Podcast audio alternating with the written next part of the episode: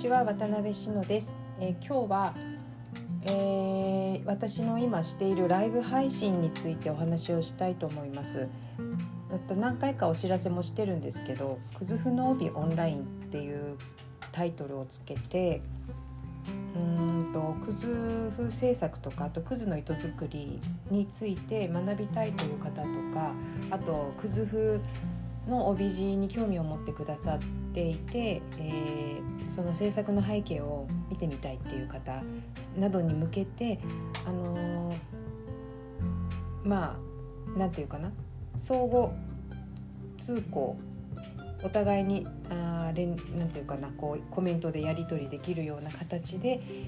グループを作っています。Facebook の非公開グループの機能を利用して。でその中で、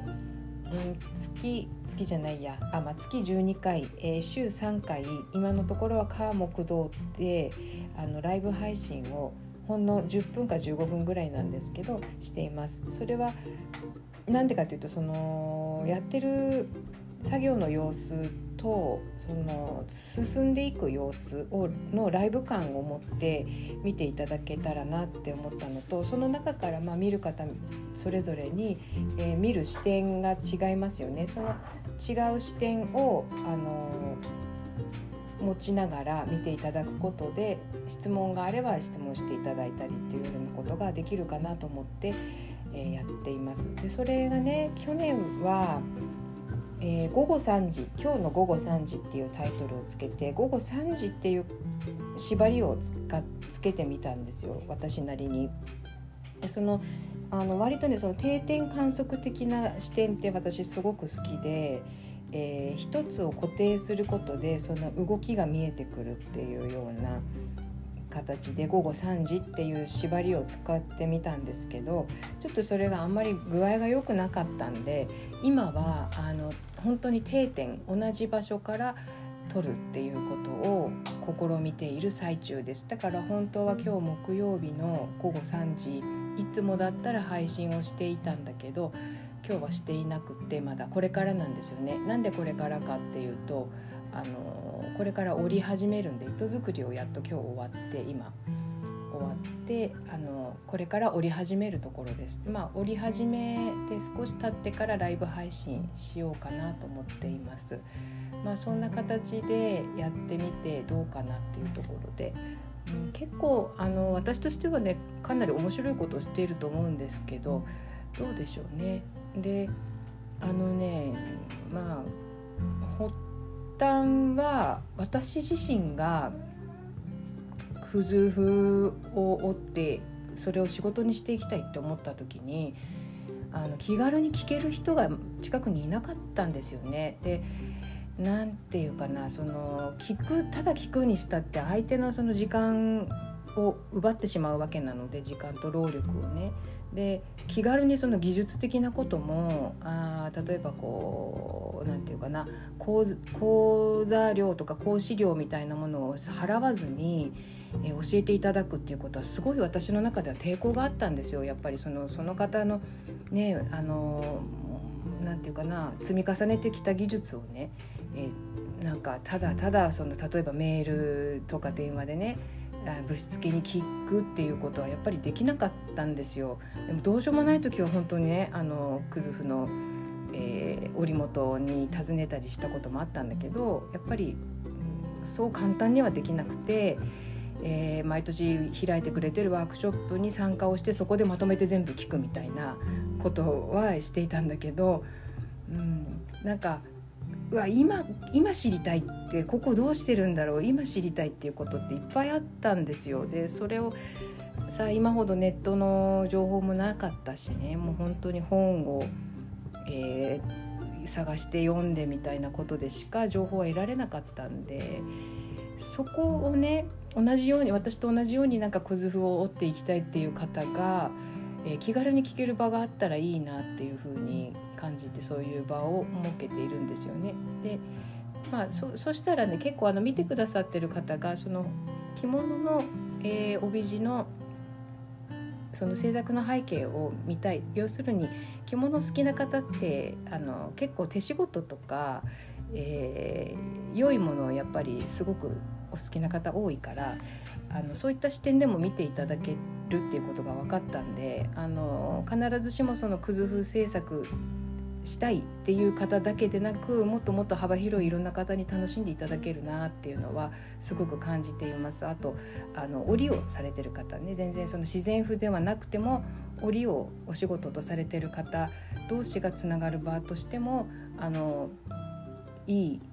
いい形を作っていけるのかなっていうふうにもあの人にこれも人にね参加してくださってる方に教わってああそうかっていうふうに感じていて。でそういう目的は違うけれども何かこう一つのあのクズフというキーワードで集まってる方たちのグループっていうのはなんかこう相乗効果的に何か面白い形にもなるのかなっていう気もしてるんですよだからまだまだ今はねあの細々とやってる感じですけれどもあの地道に、えー、発信をつなつなげていきたいなというふうには思っています。であともう一つ私の中でそのグループをやり始めたことの動機としてあったのがあの結構こういうさ織物とか手仕事のものってあ家を継いでいるとかでもしない限りなかなか仕事として成り立っていかないっていうイメージがすごいあると思うんですよ。で実際そういうところもあったし私なんかさ本当に自分の家がなんで織物をやってる家じゃなかったんだろうとかしょうもないこと考えたりしてた時代もあったんですけどただまあ私は私なりにこういう形でやっていてあのなて言うんだろう。この技術すごいでしょとかすごいことしてるでしょっていうことを見せたいのでは全然なくてあ案外普通なんだねって思ってもらいたいなっていう気持ちがあるんですよ。なんかあこんなんでいいんだったら私にもできそうみたいな。多分あの自然譜とかも本当にすごいねすごいねって言われること多いんですけど手間がかかってすごいねって。でも実際ねそんなにすごいことじゃないって言ったら叱られると思うけどすごいことじゃないんですよただ何がすごいってそれが継続して行われてることがすごいんだと思います私もだから結局20年今やってるけどその20年の積み重ねがあるから私も私なりに自分のしてることそれなりだなっていうふうに思えるんですよ今ならね。だけどあのピンポイントで一つ一つを見たらその作業自体は案外と誰でもできることをやってるんですよ。だから誰でもできることを、えー、目的を持って続ける意思を持ってえー、継続するっていうことは難しいんだけれどもあのそのね作業自体はそんなに大したことではないと私は思っています。だからあの、うん、まあ綺麗なものを売ろうと思ったらやっぱり技術は必要ですけどね。その熟練っていうことは必要だけれども、うん、でも何て言うのかなその継続する前にあ自分にはできないと思って諦めてしまわないであなんかこんな感じでできるんだったら私にもできそうって思ってもらえたらいいなっていう風な気持ちがあるんですよね。うん、うん、まあそれ、それ一言で全部が片付くわけではないですけどやっぱり技術の積み重ねがあってその技術自体が素晴らしいっていうことはもちろんあるからそれはまあでもまた別の議論としてその入り口としてねあ意外とできるかもって思ってもらいたいなっていう気持ちがあります。うん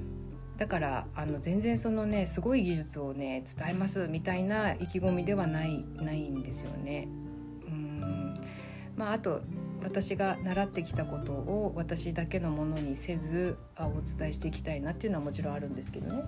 うん、まあそんなようなところかな。はい、ちょっと話があちゃこちゃ言っちゃったけど要は一番言いたいのはあの今日の午後3時ではなくえー、いつになるかわからないけど定点観測的にライブ配信をしているので是非面白そうだなと思った方は、えー、ちょっと見ていただいたら嬉しいなというお話でした。それでは、ま、皆様また明日聞いていただきありがとうございました。